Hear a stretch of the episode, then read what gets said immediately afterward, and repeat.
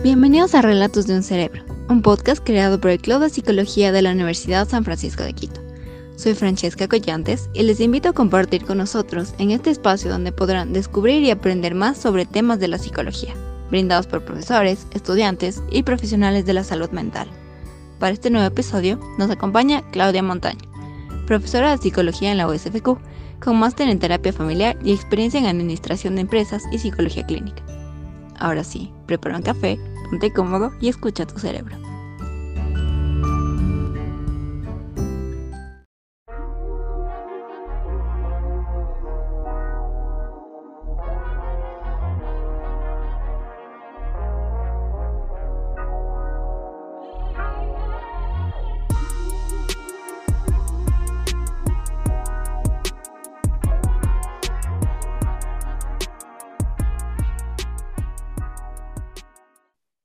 Claudia, qué gusto tenerte como invitada en Relatos de un Cerebro. Antes de empezar, ¿nos podrías contar un poco sobre ti?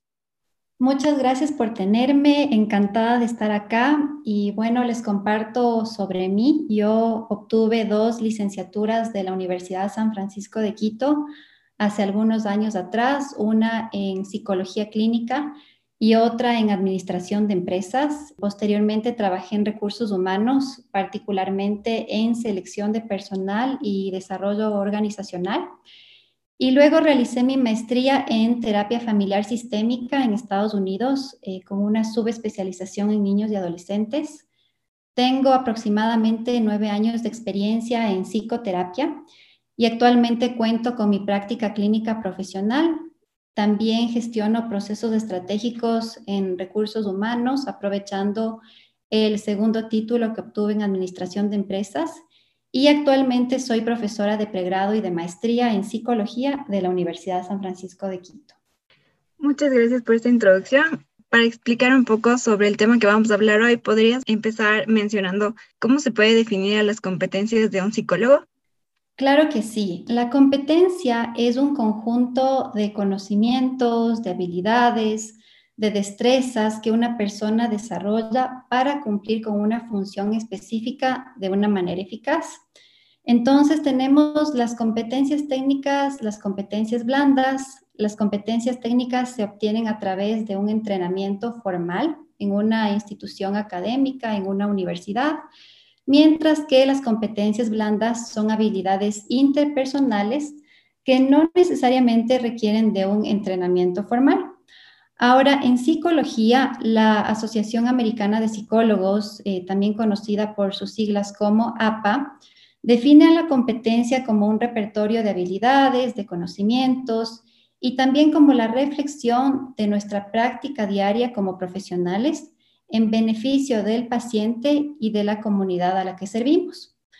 Dentro de las competencias, algo que también quisiera rescatar es el término de competencia emocional, que puede definirse como la capacidad de comprender, procesar, expresar y regular la información emocional que recibimos.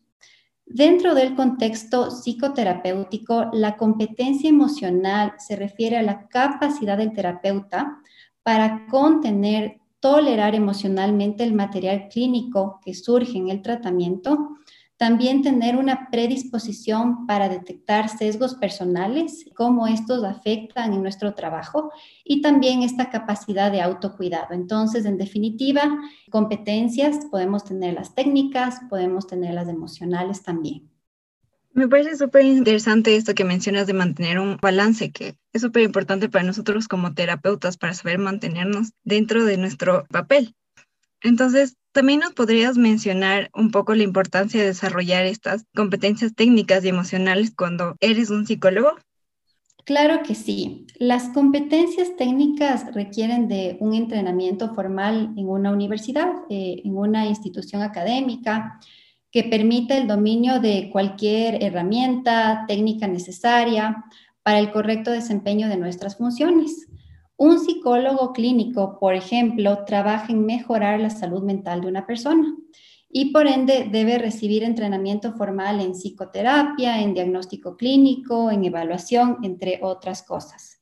Entonces, para cumplir con nuestro trabajo de manera adecuada, es muy importante desarrollar estas competencias técnicas. Necesitamos de un entrenamiento formal en una institución académica, en una universidad. Ahora, la competencia emocional también es muy importante en nuestro trabajo como psicólogos porque se relaciona con ese grado de introspección que tenemos sobre nuestra propia experiencia emocional y cómo esto afecta de manera positiva o negativa nuestro juicio profesional y el desempeño de nuestras funciones. Además, la competencia emocional es esencial para establecer y mantener relaciones efectivas con los demás.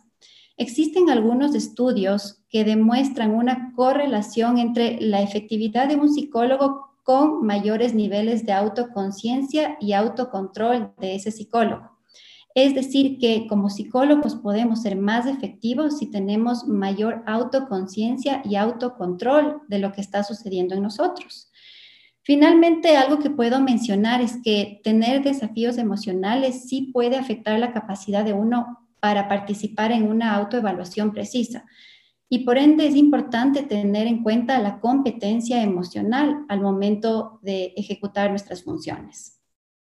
Creo que igual dentro de todos los ámbitos de nuestra vida es muy importante todo esto que tú mencionas, pero también, ¿cuáles son los límites de las competencias de un psicólogo? Esa es una muy buena pregunta. Es importante tener esta autoconciencia para poder definir cuáles son nuestros límites, pero podemos empezar entendiendo la palabra límites. Entonces, cuando hablamos de límites de competencia, es importante evaluar cuál es nuestro alcance profesional en nuestro entrenamiento. Entonces, dentro de este entrenamiento es importante también tomar en cuenta las diferentes especializaciones que tiene la psicología. Todo depende de la especialización que vas a seleccionar para conocer cuáles van a ser los límites de tu competencia profesional de acuerdo a tu entrenamiento en esa especialización. Sin embargo, a pesar de que hablamos de especialización como tal, sí quiero darles algunas pautas o variables generales al momento de considerar los límites de nuestra competencia. Entonces, unos factores que podemos considerar es la educación, la capacitación, la experiencia profesional, el conocimiento científico. También es importante tener la supervisión necesaria para asegurar que la competencia de nuestro servicio se vea respaldada o en caso contrario, saber cuándo es importante referir a un paciente. Nosotros como psicólogos podemos trabajar colaborativamente con otros profesionales de ramas afines, como es la psiquiatría. Entonces es importante saber también hasta qué punto, ¿verdad? Yo llego dentro de mi competencia y hasta qué punto necesito también de otra persona con otra especialización que colabore en el tratamiento de este paciente. Algo que puedo también mencionar es que cuando surgen nuevas áreas para las que aún no existen pautas de capacitación universalmente reconocidas, es importante que los psicólogos también tomen las medidas necesarias para asegurar la competencia en su trabajo y de esta manera proteger el daño que se puede realizar a los pacientes o a diferentes, inclusive participantes de investigación, si hablamos de un tema investigativo. Entonces, importante identificar los límites de nuestra competencia antes de ejercer. Sí, a mí también me parece súper importante todos estos puntos que tú mencionas el tener claro un límite y poner principalmente el bienestar del paciente. Todo esto, ¿de qué manera se relaciona las competencias de un psicólogo con los principios del código de ética profesional? Y esta pregunta me gusta mucho. Podemos empezar por definir qué es la ética. Y la ética puede definirse como la ciencia que estudia la moral, que permite discernir entre lo que está bien y lo que está mal. Entonces, si estudiamos el código de ética, particularmente el establecido por la APA, la Asociación Americana de Psicólogos, naturalmente vamos a tener mayor predisposición en adoptar pautas o normativas al momento de tomar decisiones que han sido respaldadas a lo largo de varias décadas. Entonces, esto nos permite practicar nuestra profesión de manera responsable. Dentro del código de ética de la APA están algunos estándares, están algunos principios. Algunos principios que puedo mencionar son los de beneficencia y no maleficencia, fidelidad y responsabilidad, integridad, justicia y el respeto por los derechos y la dignidad de las personas, que también es conocido como el principio de autonomía. Estos principios se relacionan con nuestra competencia profesional como psicólogos, porque si no los aplicamos, no los estudiamos o no los entendemos, es probable que esta misma competencia se vea afectada o se degrade al momento de ejecutar nuestras funciones. Siempre es importante entender, y es algo que yo menciono bastante, es cuál es el propósito de una herramienta, de un proceso, de una metodología. Y el propósito del Código de Ética de la APA, que ha sido respaldado por varios años, es el de cuidar nuestra conducta profesional.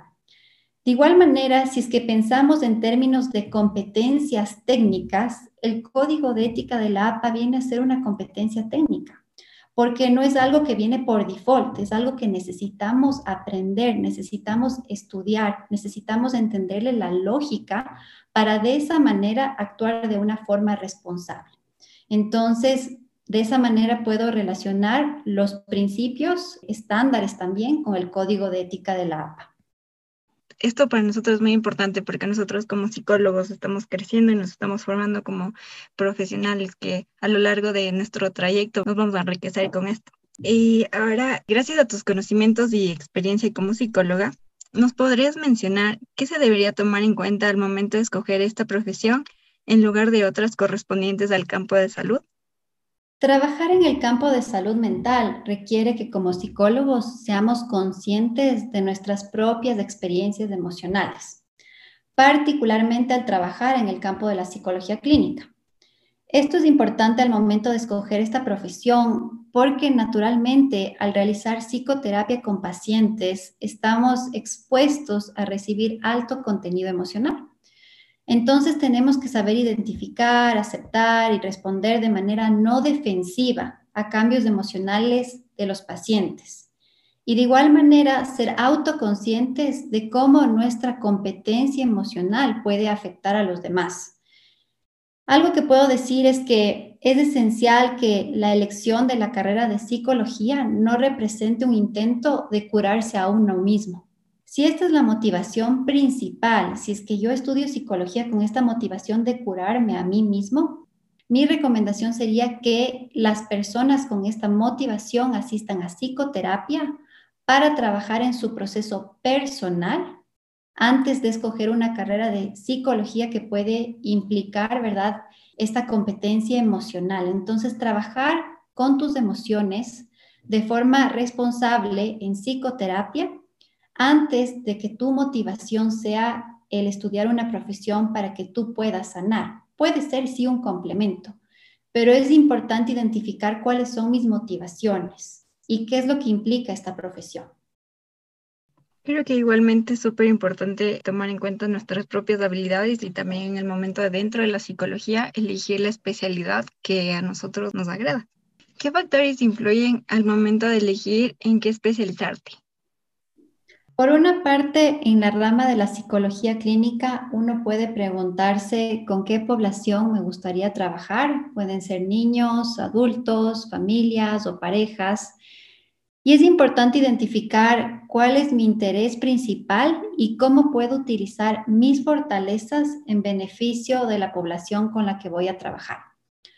Por otra parte, si es que el campo de la psicología clínica no es el de interés, se encuentran otras ramas como es la psicología industrial, la psicología social, educativa, forense, entre otros. Yo personalmente considero que para elegir cualquier especialización es importante identificar tu motivación y conocer cómo ese interés o motivación se relaciona con la función o propósito que voy a ejercer en esa rama. Si tú escoges del campo de la psicología forense, es importante también conocer cuáles son las implicaciones. Y esto también aplica para todas las especializaciones. Y para eso, mi recomendación sería que un aspirante que quiere especializarse en un campo determinado tenga entrevistas, reuniones con personas que practican esa especialización, profesionales en el tema, que permitan o faciliten esa guía. Hay un refrán que dice, suponer está bien, pero averiguar es mejor. Yo personalmente pienso que hay que tener cuidado en suponer las cosas porque a veces eso te puede traer problemas, pero lo importante es averiguar, investigar y conocer, nutrirse con nueva información. Algo que también se me ocurre con mi formación en administración de empresas es este documento que se conoce como el descriptivo de funciones. El descriptivo de funciones es un documento que utilizan las empresas para describir las responsabilidades de cada cargo o puesto de trabajo. Entonces, una manera de informarse, interesante de conocer, aprender más, es acceder a un modelo, a un descriptivo de funciones que me permita generar mayor claridad sobre una determinada carrera o especialización. Entonces, pienso que sí, los factores que pueden influir es esta motivación personal, es entender un poco más qué es lo que yo quiero hacer, cómo voy a impactar a mi comunidad, cuáles son mis fortalezas y cuál va a ser la función o propósito al momento de ejercer en esta rama. Es curioso lo que tú dices, igual tomando en cuenta lo que mencionaste antes, por ejemplo, personalmente yo estoy interesada en la psicología clínica, pero cada que voy conociendo un nuevo profesor, una nueva materia, mis gustos van cambiando. Entonces, sí, estoy muy de acuerdo con lo que tú mencionas. Similarmente, ¿en qué manera puede la teoría más aceptada investigada o compartida dentro de un país influir en los estudios de posgrado que vayas a estudiar? Naturalmente uno puede tener una predisposición para inclinarse y escoger un modelo puntual de acuerdo al contexto en el que estás. Entonces, sí, lógicamente, si es que estoy yo en un contexto en donde yo estudio una teoría, un modelo particular, puntual, puede existir sí una predisposición para inclinarme y seguir estudiando ese modelo. Pero lo interesante también de un proceso académico es tener apertura para aprender más, algo nuevo, algo diferente y también reforzar conocimientos. Es interesante porque cada profesor puede tener una diferente orientación terapéutica y lo lindo de ser estudiante es aprender de cada profesor y de su experiencia. Ahora, en el proceso de aprendizaje, algo que yo recomiendo es generar tu propio pensamiento, tu propio criterio, generar introspección y rescatar aquello con lo que te identificas, mientras también complementariamente investigas sobre el tema. Por lo tanto, considero que sí existe una influencia, pero lo importante es generar criterio propio. Y expandiendo un poquito sobre la pregunta anterior, ¿Qué se debería tomar en cuenta cuando aplicas a programas de especialización en Estados Unidos? Si toman la decisión de aplicar a un programa de especialización en Estados Unidos, puedo recomendarles que escojan una universidad que esté acreditada por la organización americana que respalda ese programa a nivel nacional. En el campo de la psicología clínica, ese programa es de la Asociación Americana de los Psicólogos, de la APA, ¿verdad? Pero te va a garantizar ese respaldo para que tú puedas adquirir estas competencias técnicas de un programa que tenga esa acreditación. Otro ejemplo que les puedo dar es la psicología educativa. Entonces, si es que uno quiere especializarse en psicología educativa, puede respaldarse a través de la NASP, que corresponde a la Asociación Nacional de Psicólogos Educativos, y que te van a garantizar la formación de esas competencias técnicas requeridas para esa especialización. Otros factores importantes que pueden considerar es la oferta de pasantías disponibles, el porcentaje de estudiantes que a lo largo de diferentes años han aprobado el examen de licencia, y también las tasas de oferta de empleo una vez graduado. Toda esta información les permitirá escoger la especialización en una universidad que cumpla las condiciones establecidas, que esté acreditado y que nuevamente, como les comenté anteriormente, garantice el desarrollo de las competencias técnicas. Entonces, creo que esos son uno de los factores más importantes al momento de tomar en cuenta cuando aplicas a programas de especialización en Estados Unidos. Y finalmente, sí, algo importante a rescatar es también que esté avalado por el CENESID, ¿verdad? Si tú quieres regresar al Ecuador a ejercer tu profesión, es importante que tenga también este reconocimiento. Muchas gracias por todas tus recomendaciones, Clau. Y para finalizar, ¿tienes algunos consejos para futuros psicólogos que te gustaría dejar con nuestros oyentes? Claro que sí, Fran. Tengo algunos consejos que pueden ser de mucha utilidad y espero que les sirva. Uno de los consejos es la exposición. Si se encuentran confundidos sobre sus planes a futuro o en la especialización que les gustaría ejercer, el acceder a diferentes pasantías les va a permitir ganar claridad sobre estos intereses profesionales. Y tú justamente nos comentaste, ¿verdad? Que cuando tú tienes una clase con un profesor diferente, cada vez te llama la atención esa especialización acorde a, esa clase o esa materia y que inicialmente tenías un interés como psicóloga clínica, pero estás dispuesta o tienes apertura para entender más sobre otras especializaciones. Entonces, algo que yo puedo compartir es esto de la exposición. Hagan pasantías. Esta exposición les va a ayudar a tener más claridad de qué es lo que me gusta o qué es lo que no me gusta tanto. Otra cosa que yo puedo recomendar es generar mayor autoconciencia de nuestros hábitos, entender cómo nuestros hábitos nos impactan de manera positiva o negativa. Naturalmente, los hábitos virtuosos van a facilitar la coherencia entre lo que decimos y lo que hacemos, lo cual es muy importante a nivel personal y profesional. Y de igual manera, dentro de los hábitos está el hábito de la disciplina. La motivación para seguir aprendiendo es clave. La psicología es fascinante, es un campo tan interesante y tan lindo que se está desarrollando cada vez más, que se necesita de un aprendizaje constante. Entonces, es este tema de generar hábitos, de disciplina y de aprendizaje. Otra cosa que puedo recomendar es la supervisión profesional. Hablamos de los límites. Y es importante justamente tener autoconciencia de tus límites y buscar ayuda cuando sea necesario. Entonces, acceder a supervisión profesional, muy importante. Y finalmente, practicar la autocompasión. No somos perfectos, en el camino es muy probable que nuestros planes no siempre se cumplan tal y como lo planeamos, pero siempre podemos ganar un aprendizaje de nuestra experiencia, de nuestro esfuerzo y de ese compromiso. Entonces, también es algo muy bonito en el camino practicar la autocompasión y estar también abiertos a esas experiencias nuevas que no planeamos, pero que sin duda alguna contribuyen en nuestro crecimiento personal y profesional. Muchísimas gracias, Clau, por todo lo que has compartido hoy. Ha sido realmente un gusto enorme poder conversar contigo. Todo lo que has mencionado nos va a servir tanto para nuestra vida personal como profesional a futuro. Esperamos poder tenerte pronto en otro episodio. Con mucho gusto, Fran. El honor es mío y gracias por tenerme aquí.